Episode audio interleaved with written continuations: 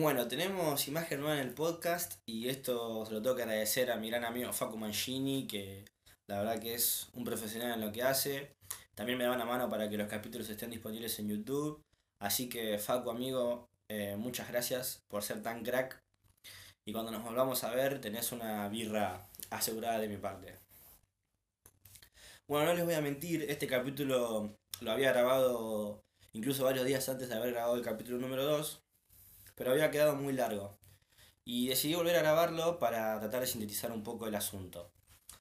Es un tema que me apasiona muchísimo, hoy vamos a hablar de rock, y mi idea era contar un poco cómo empecé a escuchar rock nacional, hablar un poco del rock internacional.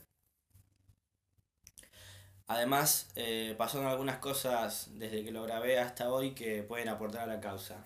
Y una de ellas fue que vi al fin eh, Bohemian Rhapsody, la película que cuenta la historia de Queen y la vida de Freddie Mercury. Ya hace como dos años que la película salió, soy una persona que no le gusta ver las películas apenas salen, por el hecho de que al estar en las redes sociales estás constantemente eh, viendo las expectativas de algunas personas o, o, las críticas de alguna persona y por ahí y por ahí puede llegar a afectar en tu expectativa. Y no es que decidí esperar años, tampoco soy tan cebado. Solamente que esta, esta manera de ver las películas tiene una desventaja y es que por ahí te olvidas de alguna que dejaste para después. Y, y me pasó con Bohemian Rhapsody. Eh, si no tengo la posibilidad de ir al cine, no, no las miro al instante. Así que llegué, llegué bastante tarde, pero llegué. Una película muy, muy, muy linda, se la recomiendo muchísimo. Eh, incluso con el final se me llenaban los ojos de lágrimas. Y a los días que vi eh, Bohemian Rhapsody, eh, la revista británica Total Guitar nombra a Brian May, guitarrista de Queen, como el mejor guitarrista de todos los tiempos. Y vi mucho boludo en Twitter enojado con la noticia, diciendo que cómo podía ser que, que, Brian May sea elegido y, y ponían una larga lista de guitarristas de, su preferencia. Y yo, y yo digo, ¿qué, onda? O sea, están tratando de medir eh, quién es mejor guitarrista por quién tiene el mejor solo. No, no, o sea, no puedes medir la música, no puedes medir el arte en general, pero particularmente en este caso la música, no la puedes medir en quién tiene el mejor solo o, en cuestiones técnicas de cómo tocar una guitarra. Digo, Brian May y, y Queen eh, es una banda que genera genera muchísimo en la gente, genera muchísimo eh, en otros artistas, eh, tienen un montón de hits, literalmente yo los considero como eminencias musicales a la hora de grabar. Claramente Bohemian Rhapsody es el mejor ejemplo de lo que es hacer arte. Y ellos claramente, claramente hacen directamente arte, son leyendas. Y todos los guitarristas que estas personas nombraban eh, respetan y admiran muchísimo a Brian May y, supongo yo que están de acuerdo porque, a ver, es algo simbólico también eh, el nombramiento, no es que, no sé, el, chabón le dan plata o recibió un premio dorado, eh, solamente es un reconocimiento, es algo simbólico y queda ahí, es una revista, tampoco tiene la razón de todo. Y aprovecho la situación hablando de guitarristas, ahora que me acuerdo. Estoy subiendo en mis historias de Instagram todos los días a la noche un guitarrista, una foto de un guitarrista, tanto internacional como nacional, con uno de los solos que más me gustan a mí, de cada uno de fondo. Así que, obviamente ese movimiento salió inspirado por, la noticia de Brian May. Y bueno, como les dije, la idea era contarles un poco cómo empecé en el rock. Eh, esto ronda por el año 2010. Eh, digo 2010 y me acuerdo de la escuela primaria, viajes escolares en el colectivo, teléfonos con tapita y una camada de canciones que, que variaban mucho de género y artista. Me acuerdo patente que vos podías estar en un momento tranquilamente escuchando una canción del macaco y pasabas a escuchar Chapacé y después de Chapacé pasabas a TNT eh, de ACDC, me acuerdo patente. Eh, muy variado, algunas canciones muy... Ajá, voy a hacer una aclaración antes de seguir con esto. Como fanático absoluto del rock, quiero decirles que no soy una persona de mente cerrada y que te voy a discutir esto es música y esto no es música, o sea, soy una persona que, que escucha de todo, sino no podría explicarles eh, que Rojo de J Balvin es mi tema favorito, justamente de J Balvin, y que soy fanático número uno de Leo Mattioli. Eh, digo esto porque en, la gente que está que escucha mucho rock, hay mucho, mucho fanático raro que, que no le podés poner otra cosa que no sea rock, que ya te pone cara de culo, incluso hasta le pones otra banda de rock que sale de su zona de confort y te sale con que eso no es rock. Eh, es muy triste que pase eso, a mí no me gusta para nada. Así que no soy una de esas personas. Una vez aclarado esto, continúo. Y entonces, bueno, después de, de, esta, de esta camada extraña de canciones, la vez que tuve un artista favorito, mi primer artista favorito, la primera vez que escuché un artista fijo fue la vez que escuché Camila, el grupo mexicano que cantan canciones muy empalagosas, muy románticas. Y hay que admitir que, más allá de que canten muy bien, que tengan muy buena voz, en algunas canciones había algunos riffs de guitarra eléctrica que me gustaban mucho, pero que mi cabeza todavía no procesaba que, que la guitarra eléctrica iba a ser mi, instrumento favorito y que me iba a volar la cabeza todas las veces que escucho un solo de guitarra. Así que por ahora me, me conformaba con esos riffs.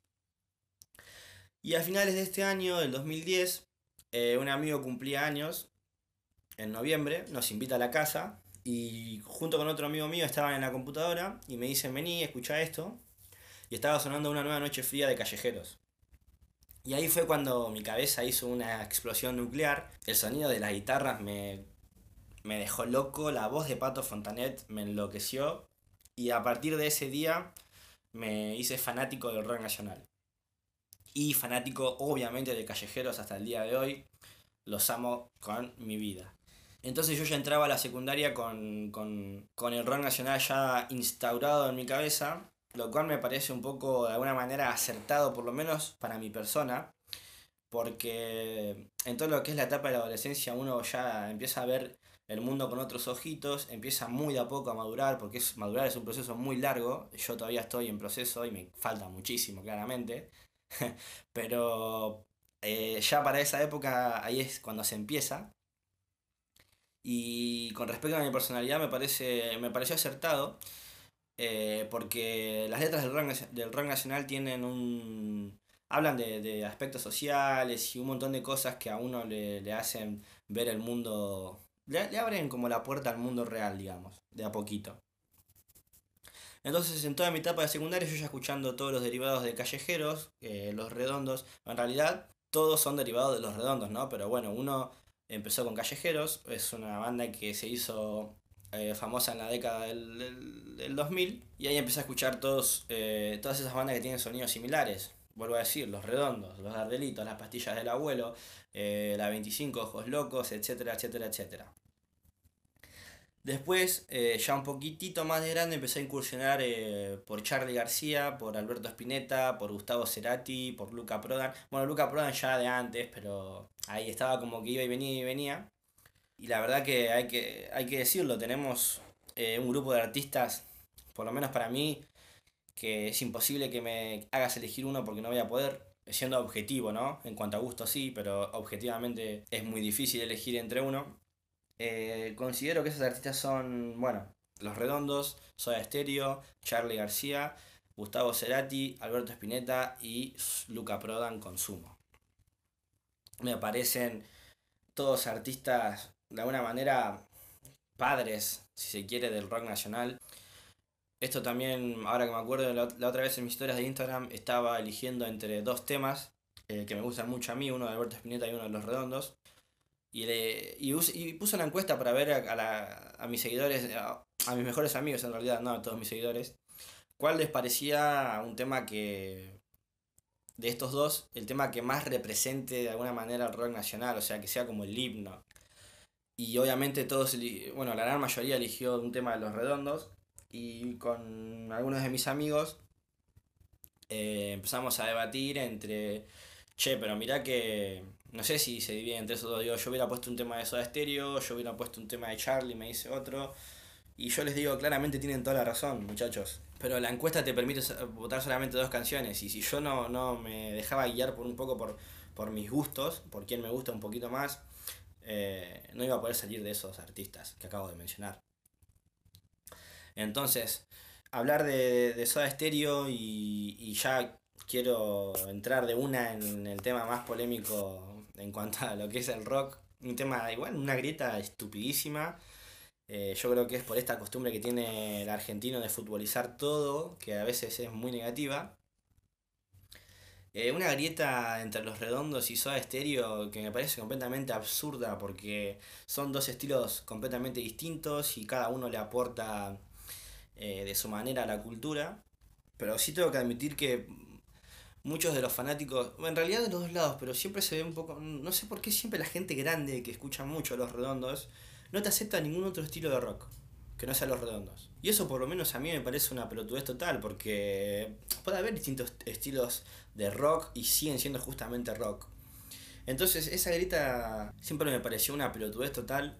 Eh, hay que disfrutar a, los dos, a las dos bandas. Es medio como de mediador, medio eh, que no, no me gusta mucho, che, hay que disfrutar. Es como que me siento un poco tibio a la hora de decir, che, hay que disfrutar a las dos, pero para este caso aplica exactamente, porque si te pones, ¿qué, vas a elegir? Tenés a Gustavo Cerati que claramente siendo objetivo es un tipo más talentoso que Linio Solari, pero también los redondos generan eh, algo en el público argentino que no lo genera ningún otro artista y de eso ya voy a pasar a hablar al final. Entonces, de a poquito me fui eh, me fui abriendo. También quiero, quiero tirarle un poco de flores a Charlie eh, un tipo que directamente yo le haría una reverencia porque es un fenómeno por donde se lo mire. O sea, Charlie tiene oído absoluto, se tiró de un noveno piso y sigue vivo, y tiene el bigote de un lado blanco y de un lado negro, ni hablar del talento musical que tiene. O sea, Charlie, te amo y gracias por tanto, y perdón por tan poco.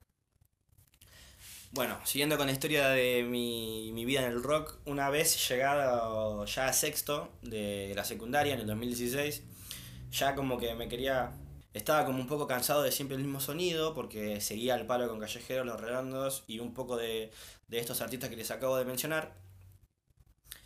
Y necesitaba un sonido distinto, un sonido... Un sonido que, que, Porque, bueno, les acabo de decir que Callejeros, Los Redondos y eso tienen una, una particularidad sonora muy parecida.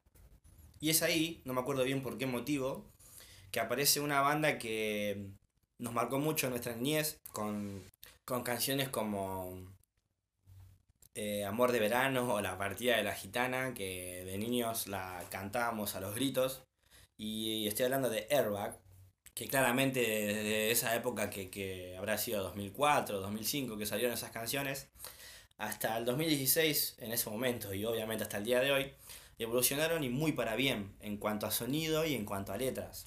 Es una banda en la que en todas las canciones hay un muy buen solo de guitarra, en todas las canciones ya, ya no tienen instrumentos de aire, que ya es un cambio bastante importante, aunque no lo parezca, en cuanto a todas las bandas que mencioné anteriormente, y la particularidad de cómo suenan, cómo suenan esos solos de guitarra.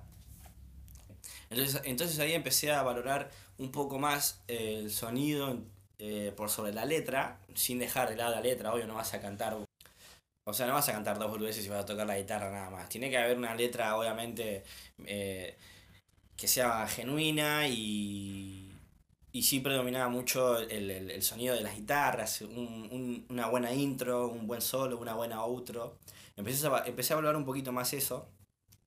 Eh, me viene muy bien el cambio de ritmo, porque esto más adelante me va a llevar a escuchar eh, rock internacional, que si bien empecé relativamente hace poco a escuchar rock internacional, eh, sacando de lado las canciones más conocidas de, todos esos artistas, por ejemplo Bohemian Rhapsody de Queen, eh, Sweet Child of Mine de Guns N' Roses. Voy a hacer una aclaración antes de seguir con esto porque empieza la parte de rock internacional y hay muchas palabras en inglés y mi pronunciación es bastante paupérrima. Así que por favor eh, sean buenos, no se rían mucho, piensen que que siempre que hay algún yankee tratando de hablar en español y pronuncia mal alguna palabra, están todos aplaudiéndolo. Y cuando hay un latino o alguien que habla español pronunciando mal una palabra en inglés, le van a la yugular. Así que por favor, les pido compasión.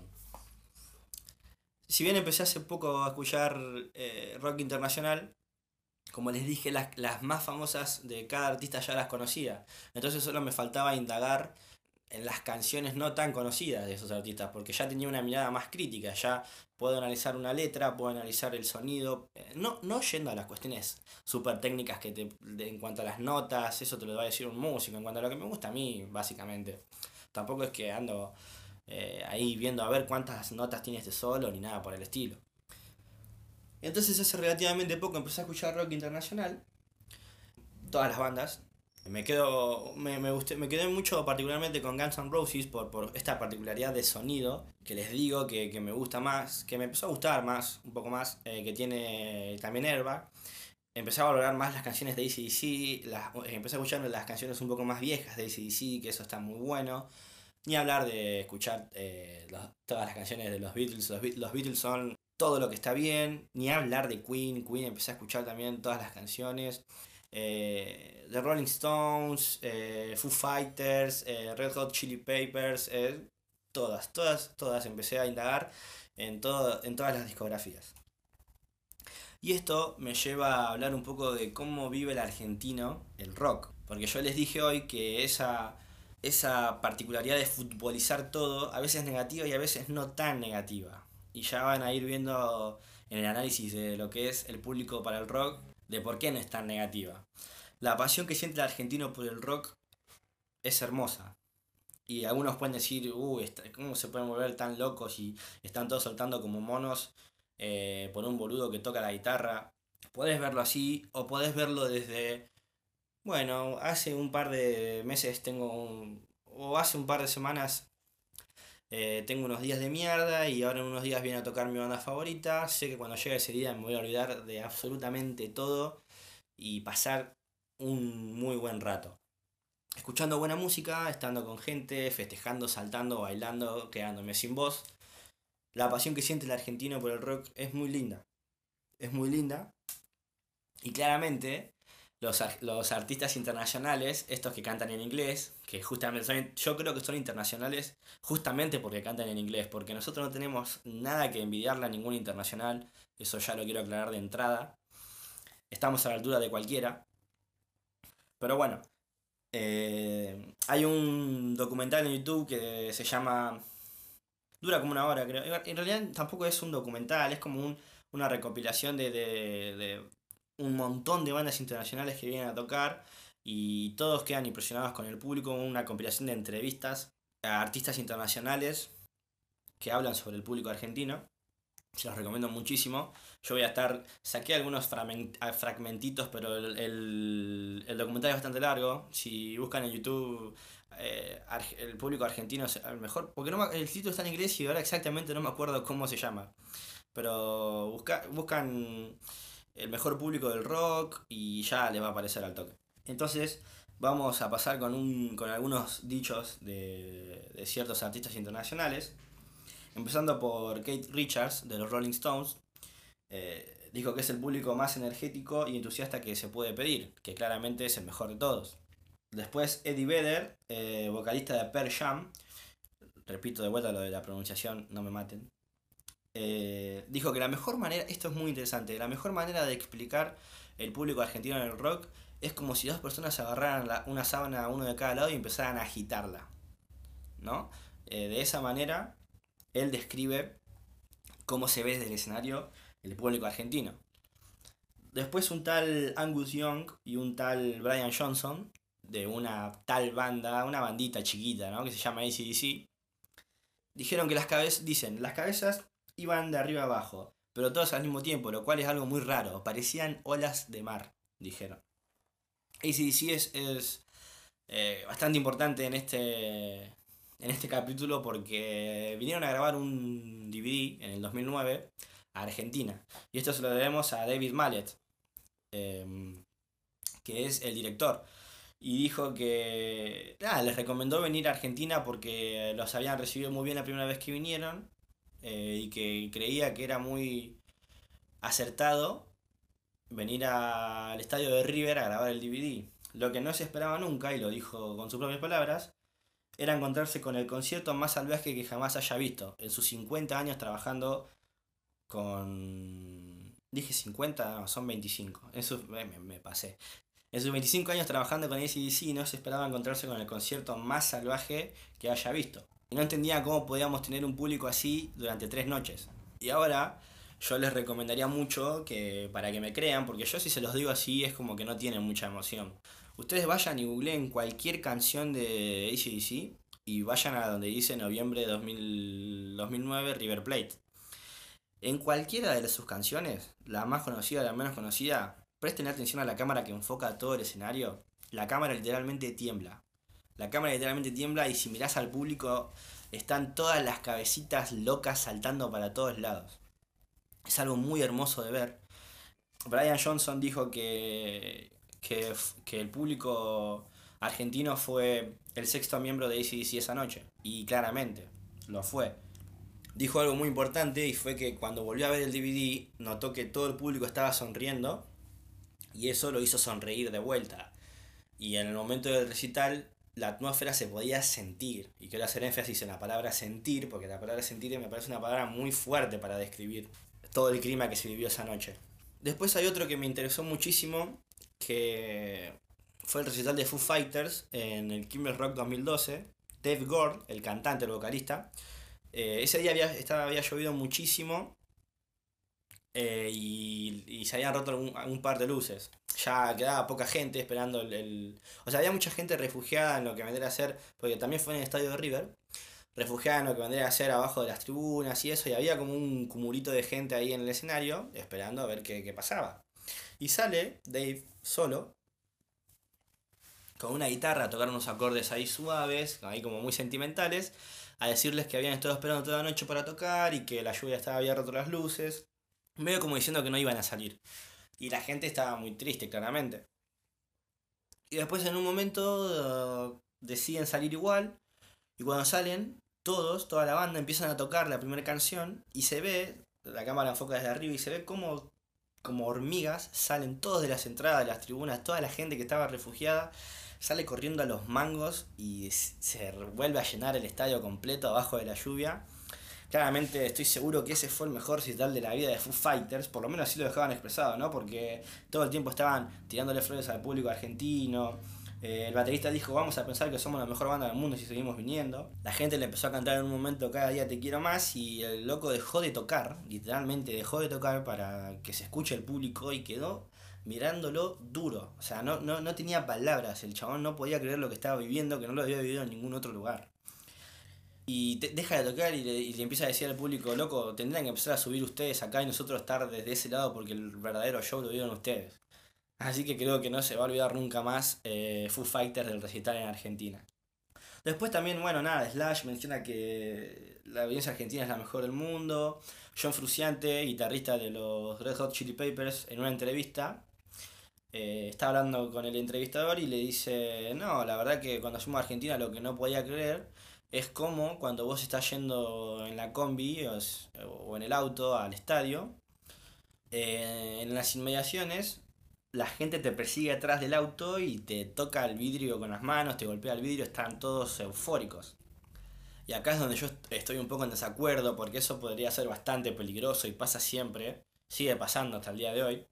Pero de todas maneras, eh, a John, a Juan, le impresionó muchísimo cómo la gente lo seguía y le golpeaba el auto y estaban completamente eufóricos. Y en un momento, el salame del entrevistador le dice, bueno, pero seguro los confundieron con, con futbolistas, jajaja, se empieza a reír irónicamente y John claramente le dijo, no, no, sabían que éramos nosotros y le cortó el rostro mal. O sea que fue un momento, fueron como dos segundos bastante incómodos para el entrevistador. Y digo salame porque la crítica de, de, un extranjero no la acepto. Acepto la autocrítica de que a veces futbolizar las cosas está mal. Pero justo en, este, en esta ocasión eh, es cuando yo digo que la pasión, menos, bueno, exactamente en en la, parte del auto no, porque eso sí puede ser peligroso, pero en general la pasión de ir a ver un recital que tiene el argentino me parece algo admirable y que me gusta muchísimo. Después también eh, el cantante de Megadeth, Dave Mustaine, quedó muy impresionado con algo muy particular y que después hizo eh, tendencia en el mundo, literalmente en el mundo. Ellos venían a Argentina en 1994 por primera vez y cuando empiezan a cantar su canción más conocida que es Symphony of Destruction, Sinfonía de Destrucción, Megadeth es una banda de metal y el riff del comienzo de la canción eh, es una guitarra bastante fuerte y, y da lugar, eh, justo el ritmo, da lugar para que la gente empiece a cantar Megadeth, aguante Megadeth. Entonces el loco empieza a tocar el riff, empieza a cantar la canción y la gente como loca, eh, agitándola, Megadeth, aguante Megadeth. Y el loco empieza a cantar y en un momento se confunde hasta la letra, o sea, se confunde la letra porque no entendía qué estaba pasando y deja de cantar y después sigue con la canción. En una entrevista después, más adelante él dice, no, bueno, cuando fuimos a Argentina, la verdad que no entendía qué, qué- qué estaba haciendo la gente. Eh, cantaba Aguante Megadeth y él relacionó Aguante con, con tequila, con aguate. Y después cuando buscó bien el significado de la palabra, no, aguante, bueno, sabemos lo que significa aguante, dale para adelante y demás. Entendió lo que le cantaba la gente y quedó completamente anonadado. De que le estaban coreando un riff y encima inventándole un- una mini canción. Obviamente eh, esto después se hizo hit mundial. En otra entrevista él contó que él iba a Austria, fueron a tocar a Austria y estaban cantando Aguante Megadeth, que surgió en Argentina.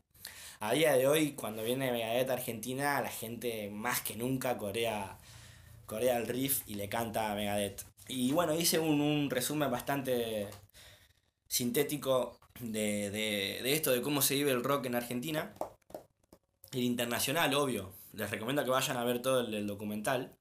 Obviamente en el documental también hay imágenes de, de bandas argentinas en un recital de Divididos. Eh, se vi- vieron que siempre en los pogos se abre una ronda en el que en el medio no queda nadie. Y se estaba viendo esta ronda y se hacía grande, grande. Entonces Ricardo Moyo dice, bueno, hagan la ronda bien grande en el medio, hagan la ronda bien grande en el medio, que quede ese de bufanda. Y, y se empiezan a abrir, abrir, abrir. Y en la cámara se capta y se ve justito un tipo en silla de ruedas. Un tipo en silla de ruedas en el medio del círculo incitando a todos los que estaban alrededor, loco, dale, vengan a saltar. O sea, a veces eh, superamos los niveles de todo lo que, que te puedas imaginar. Si al artista internacional le damos ese amor, imagínense cómo tratamos a nuestros artistas nacionales. Y el que mejor lo sabe de todos los artistas nacionales eh, son los redondos. Es el Indio Solari. El Indio Solari es el dueño del pogo más grande del mundo, así llamado. Hay que tener en cuenta que el Indio Solari hoy no puede tocar en ningún estadio porque directamente no entra. No entra a ningún lado porque eso puede ser peligroso, puede quedar gente afuera y se pueden armar unos disturbios en la calle de la hostia. Este, entonces tienen que tocar en predios ultra gigantes solo para él, tienen que amoldar el predio solo para él, para que entre una cantidad increíble de gente, eh, incontable. Yo creo que si tiro un número ahora voy a estar errado segurísimo. Pero bueno, ya las imágenes están en internet de, de una imagen de tomada desde arriba de la es un mundo literalmente de gente, un recital del Indio Solari. Entonces, eh, a lo que voy es que acá nacio- nacionalmente se valora muchísimo a los artistas y todo lo que conlleva ir a ver un recital de los redondos eh, es algo muy popular en nuestra cultura, tan popular que incluso la gente de afuera tiene que venir a verlo para poder creerlo. El, el ingeniero en sonido del estudio en el que estaba grabando el Indio Solari con los fundamentalistas del aire acondicionado, de Lady Road, así se llama el estudio, el ingeniero en sonido había quedado fascinado con, con, con, con cómo era el Indio Solari como músico, las canciones y demás.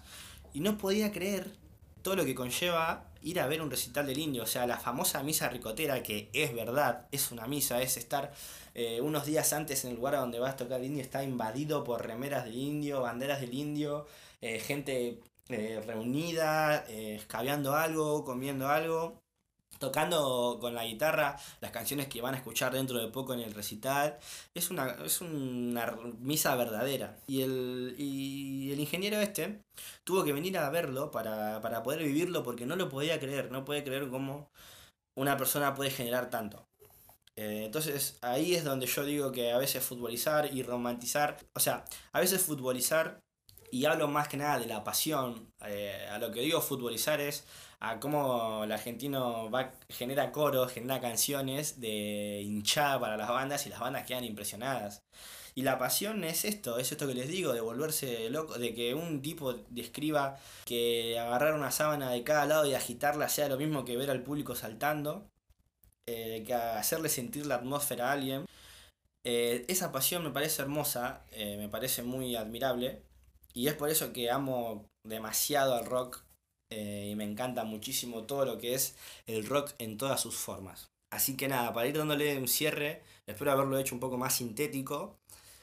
Quiero recomendarles que escuchen rock, escuchen rock nacional, rock internacional, nutranse, si les gusta, si no les gusta no permitan que ningún yo lo llamo falso rockero porque quién es nadie es para nadie es quien para juzgar qué es música qué no es música y mucho menos siendo una persona que no es músico. Entonces me gustaría cerrar el capítulo con esta reflexión ¿no? que, que, los gustos musicales son muy amplios son muy abiertos cada uno puede escuchar lo que quiera eh, te puede gustar más una cosa una u otra. Yo les recomiendo claramente que escuchen rock que es un género muy hermoso. Este, y que miren con los ojos que yo miro el documental los recitales de ACDC y la cultura de lo que es ir a ver al indio.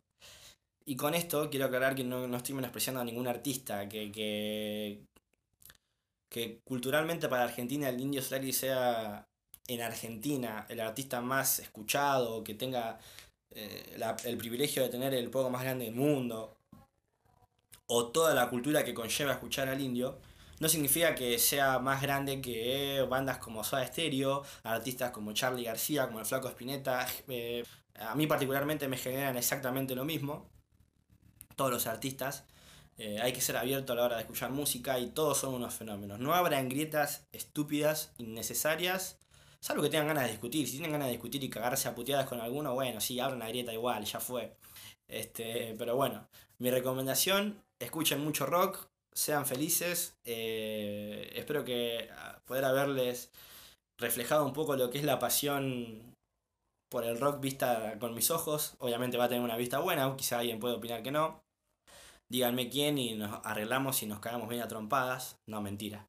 Así que nada, nos vemos en otro capítulo y espero que les haya gustado.